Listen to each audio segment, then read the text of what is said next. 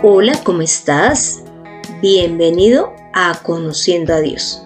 Mi nombre es Consuelo Gutiérrez y te estaré acompañando en este podcast, en donde conocerás más de Dios y cómo llevar a la práctica tu vida de fe. Además, irás resolviendo dudas en cuanto a la palabra de Dios. Y deseo iniciar diciendo cuatro características de las ovejas basada en lo que dice en la página, la voy a deletrear, s2-click.com.es, Microsoft Block. Y la primera característica que podemos ver de las ovejas es que ellas no tienen un sentido de la dirección. Y es por esto que ellas necesitan siempre alguien que las guíe. Y de esta persona dependerán el que ellas vayan al lugar adecuado para tomar el alimento, para beber y para tener descanso. Lo segundo es que las ovejas son indefensas. Ellas no tienen garras, no tienen colmillos, no tienen veneno, pues así como las serpientes, ¿no? Sino que ellas básicamente tienen dos defensas básicas. Una es que cuando están en grupo se pueden, digamos, defender entre ellas pero si están solas son una presa fácil. Y lo segundo es que ya están patadas, pero básicamente cuando están protegiendo a sus crías. La tercera característica de las ovejas es que ellas son emocionales y esto hace que ellas tengan una gran capacidad para identificar la voz del que siempre las cuida y que a su vez también identifiquen cuando hay un extraño y huyan de él precisamente para eh, buscar protección. Pero al ser emocionales, ellas también crean lazos de amistad y de compañerismo en el rebaño. Y pues cuando hay peleas, entre ellas se pueden defender y además pues han mostrado un grado como de tristeza o de ansiedad cuando muere uno de pues de los miembros del rebaño. La cuarta característica que podemos ver en las ovejas es que no tienen la capacidad de cuidarse a sí mismas. Básicamente eh, se menciona esto es porque muchos de los animales cuando tienen heridas, pues ellos empiezan a lamerse con el fin de lograr que esa herida sane. Pero si una oveja se hiere, ellas no se lamen. Por lo tanto, necesitan del pastor para que aplique el medicamento respectivo las veces que sea necesaria e inclusive que venden la parte que está herida. Bueno, ¿y por qué te menciono esto? Porque hoy vamos a, a, empezar a estudiar el capítulo 10 del libro de Juan y vamos a leer inicialmente del versículo 1 al 10, que es la porción que hoy vamos a analizar y dice así. De cierto, de cierto os digo, el que no entra por la puerta en el redil de las ovejas, sino que sube por otra parte, ese es ladrón y salteador. Mas el que entra por la puerta, el pastor de las ovejas es. A éste abre el portero, y las ovejas oyen su voz, y a sus ovejas llama por nombre y las saca y cuando ha sacado fuera todas las propias, va delante de ellas, y las ovejas le siguen, porque conocen su voz. Mas al extraño no seguirán, sino huirán de él, porque no conocen la voz de los extraños. Esta alegoría les dijo Jesús, pero ellos no entendieron de qué les hablaba. Volvió pues Jesús a decirles, De cierto, de cierto, digo, yo soy la puerta de las ovejas. Todos los que antes de mí vinieron son ladrones y salteadores, pero no los oyeron las ovejas. Yo soy la puerta, el que por mí entrare será salvo y entrará y saldrá y hallará pastos. El ladrón no viene sino para hurtar, matar y destruir. Yo he venido para que tengan vida y para que la tengan en abundancia.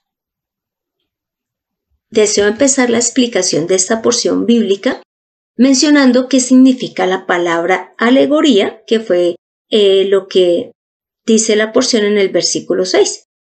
Pues resulta que una alegoría, dice así el significado, es ficción en virtud de la cual un relato o una imagen representan o significan otra cosa diferente.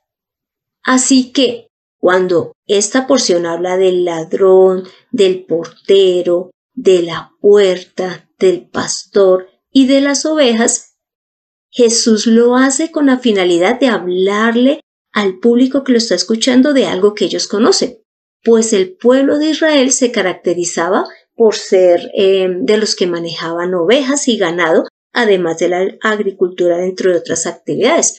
Así que hablar de estos términos para ellos iba a ser algo normal. Pero realmente él está hablando desde la actitud que tienen los sacerdotes, los escribas, los fariseos frente al creyente. Así que vamos, de esta porción vamos a analizar básicamente cinco cosas y es quién es el ladrón, quién es el portero, para qué una puerta, quién es el pastor y pues qué se espera de las ovejas sabiendo que las ovejas hace alusión, en este caso, a las personas que están eh, buscando de Dios. Entonces, iniciemos con la primera pregunta y es, ¿quién es el ladrón? Para esto, vamos a analizar cuál es la finalidad que tiene el ladrón. Y estas las podemos encontrar en el versículo 1 y 10, en donde dice, primero, que el ladrón no entra por la puerta de las ovejas, sino que entra por otra parte, así como lo hace un ladrón normal. Y lo segundo es que ellos vienen es para optar, matar y destruir. Y mira que la respuesta la vamos a encontrar en Ezequiel 34 del 1 al 3, en donde podemos leer lo siguiente. Aquí es Dios hablando a través del profeta Ezequiel, y dice así, entonces vino a mí la palabra del Señor diciendo, Oh hijo de hombre, profetiza contra los pastores de Israel. Profetiza y di a los pastores que así ha dicho el Señor Dios. Hay de los pastores de Israel que se apacientan a sí mismos. ¿Acaso los pastores no deben apacentar a las ovejas? Pero ustedes se comen a las mejores de ellas y se visten con la lana degüellan a las ovejas engordadas y no apacientan al rebaño. Entonces, como te puedes dar cuenta, Dios está haciendo este reclamo a los pastores. Y como lo mencioné hace un momento, se está refiriendo a los que conocen la ley, que en vez de estar ayudando a, a que las personas que están buscando de Dios estén cada vez más cerca de Él, hacen es que se alejen. Por ejemplo, cuando estudiamos Juan 9, en donde vimos que había un, un joven eh, que había nacido ciego y Jesús va y lo sana, lo que estos fariseos y sacerdotes empiezan a hacer es a criticar a Jesús, que porque lo sanó en el día de reposo, en vez de alegrarse por la sanidad que él realizó en este hombre. Además, dicen que Jesús no viene de Dios e incluso injurian al muchacho porque él defendió a Jesús en cuanto al milagro que hizo, porque le devolvió la vista. Y sabemos que injuriar es decir cosas que no son verdad sobre una persona. E incluso lo terminaron expulsando de la sinagoga por haber defendido a Jesús. ¿Ves? En un solo episodio, ¿cómo podemos observar que estos pastores, es decir, estos sacerdotes, en vez de proteger al rebaño, lo que hacían era atacarlos? Y buscar su propia gloria, porque inclusive habían puesto era tradiciones más que que valiese la misericordia que Dios pedía. La segunda pregunta es ¿quién es el portero? Esta respuesta la vamos a encontrar en Juan 6:44, porque allí en la porción que leímos de Juan 10 dice que el portero sí abre al pastor y le deja entrar. Entonces en Juan 6:44 dice lo siguiente, es aquí Jesús hablando. Nadie puede venir a mí a menos que el Padre que me envió lo traiga y yo lo resucitaré en el día final. Así que como puedes escuchar, Dios es el que nos permite acercarnos a Jesús. o en otras palabras, que también Jesús venga a nosotros. Así que el portero es el mismo Dios. Y también lo podemos ver en Ezequiel 34 del 23 al 24 donde dice lo siguiente. Y levantaré sobre ellas a un pastor, y él las apacentará, a mi siervo David. Él las apacentará, y él les será por pastor. Yo, el Señor, seré su Dios, y mi siervo David será príncipe en medio de ellos. Yo, el Señor, he hablado. Entonces, como puedes escuchar, Dios ya sabía cómo se estaba portando el pueblo de Israel. Y acá en Ezequiel le hace ese reclamo a los que están guiando a su pueblo y les está diciendo que ya que está pastoreando tan mal a su pueblo, pues que les va a dar un pastor y menciona a David. Y es y sabemos que Jesús viene de la descendencia de David. Así que por eso sabemos que el portero es Dios. Es decir, Él es el que permite que las ovejas se acerquen a Jesús. Ahora la tercera pregunta es, ¿para qué necesitamos una puerta? ¿O por qué allí se habla de que en el redil hay una puerta? Y además, ¿por qué Jesús menciona que Él es la puerta de las ovejas? Y es por lo que dice en Efesios 2 del 14 al 18 en donde vamos a leer lo siguiente. Y acá Pablo está hablando de Jesús. Y dice así, porque Él es nuestra paz, que de ambos pueblos hizo uno, derribando la pared intermedia de separación, aboliendo en su carne las enemistades, la ley de los mandamientos expresados en ordenanzas, para crear en sí mismos de los dos un solo y nuevo hombre haciendo la paz. Y mediante la cruz reconciliar con Dios a ambos en un solo cuerpo, matando en ella las enemistades. Y vino y anunció las buenas nuevas de paz a vosotros que estáis lejos y a los que estaban cerca. Porque por medio de él, los unos y los otros, tenemos entrada por un mismo espíritu al Padre. Como podemos escuchar en esta porción bíblica de Efesios 2, vemos que toda la obra la hace Jesús a través de la cruz, a través del cumplimiento de la ley realizada por Él y de ese pago por nuestros pecados en la cruz. Y que ahora, a través del Evangelio y de que creamos en este Evangelio, Él va a podernos dar entrada al Padre. Por eso es que necesitamos una puerta aunque él da un ejemplo de un rebaño, de unas ovejas y de una puerta, de un portero que abre esa puerta, él lo que está diciendo es que él es el único que nos puede acercar a Dios a través de la obra que él hizo en la cruz. Así que por eso es que necesitamos una puerta. Ahora, lo siguiente que vamos a ver es ¿por qué necesitamos un pastor? Y como escuchaste al inicio, es por las características que nosotros tenemos. Mira, por más poderoso que tú seas, no tienes la capacidad de sanarte a ti mismo. Claro que hay medicamentos, claro que hay ya medicina, claro que hay doctores y expertos, pero nadie nos va a poder sanar como el mismo Dios cuando decide obrar en nuestra salud. También nos hemos dado cuenta que somos indefensas, o indefensos. ¿Por qué? Porque nosotros a veces, claro, podemos tener todo un ejército que nos proteja, pero no nos podemos defender a veces de nuestros propios deseos, pensamientos, ni de Satanás ni de los demonios. En cambio, Jesús sí nos puede defender de ellos.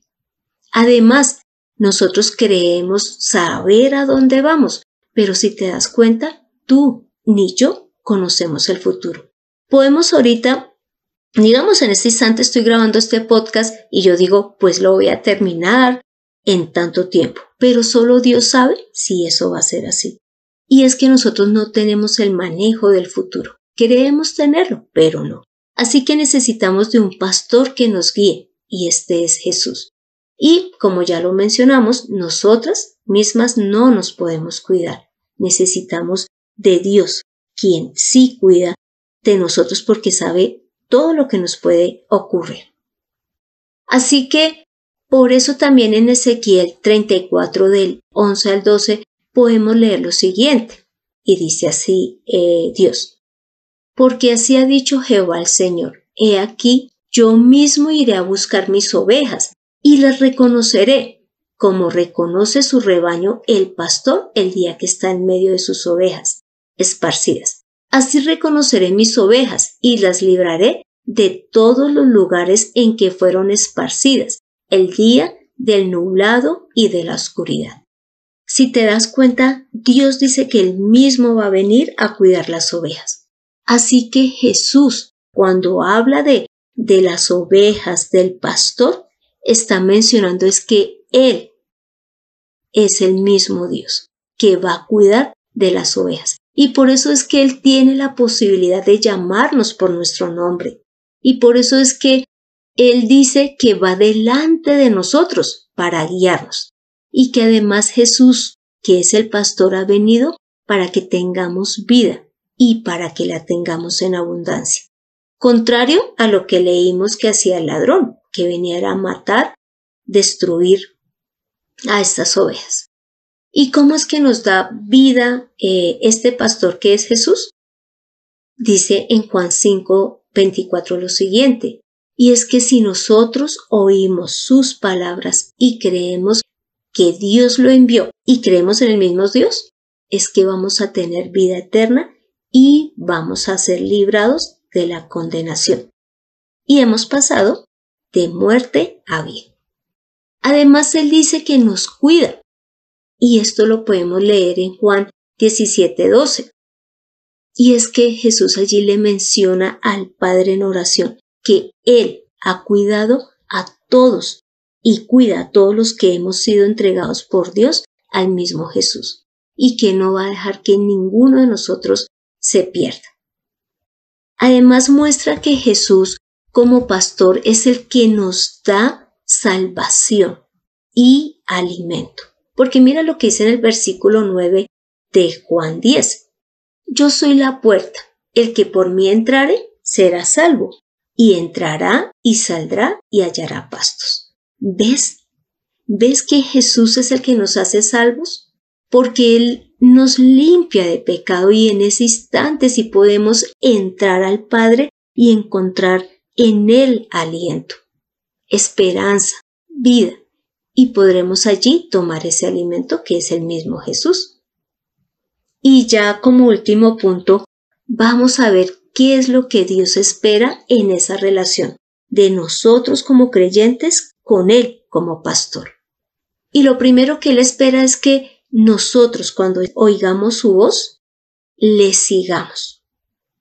No que escuchemos y nos hagamos los locos y nos vayamos por otro lado. También Él espera que no escuchemos a los extraños. ¿Quién vendría a ser ese extraño? Pues Satanás, los mismos demonios y nuestros propios deseos cuando van contrarios a lo que Dios nos ha pedido. Y lógicamente que no escuchemos esas otras ofertas que nos pueden hacer los extraños, porque ellos lo que vienen es a, robar, matar y destruir.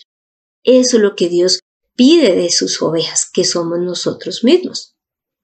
Así que ya para concluir este episodio en donde podemos ver que tenemos el pastor perfecto que cuida de nuestras vidas, no solamente en la parte espiritual, sino física, vamos a leer el capítulo 17 del libro de Juan y el versículo 7 y 8 que dice lo siguiente. Ahora han conocido que todas las cosas que me has dado proceden de ti, porque las palabras que me diste les he dado, y ellos las recibieron y han conocido verdaderamente que salí de ti y han creído que tú me enviaste. ¿Ves? Eso es lo que el Señor Jesús quiere, que escuchemos sus palabras, que las creamos, que las recibamos y ese recibirles es que las obedezcamos y que sepamos que Él es el enviado del Señor, de nuestro Padre. Así que, ¿por qué hablamos de las ovejas al inicio del episodio? porque ya vimos que ellas tienen unas características que son muy similares a las nuestras, pero que Dios ha enviado a Jesús como pastor porque sabe que Él sí nos va a cuidar como necesitamos, que no nos va a estar maltratando como lo hacían o muestran acá, que los pastores muchas veces, en vez de, de cuidar las ovejas, las maltrataban como los escribas, los sacerdotes, en vez de proteger al que estaba creyendo en Jesús, lo maltrataban y lo injuriaban. Y que ahora tengamos el pastor, es decir, a Jesús, que realmente puede guiar nuestras vidas porque Él conoce todo de nosotros. Conoce y conoce el pasado, el presente y el futuro y sabe el camino por donde debemos de ir para tener descanso, tanto en la parte física como espiritual. Así que ahora te pido que me acompañes a esta oración final. Padre Santo, gracias por enviar a Jesús. Gracias por darnos este pastor que tú habías prometido muchísimos años antes de que Él viniese y que ahora, habiendo Él venido hace 2022 años, aún podemos saber que Él es el que nos guía.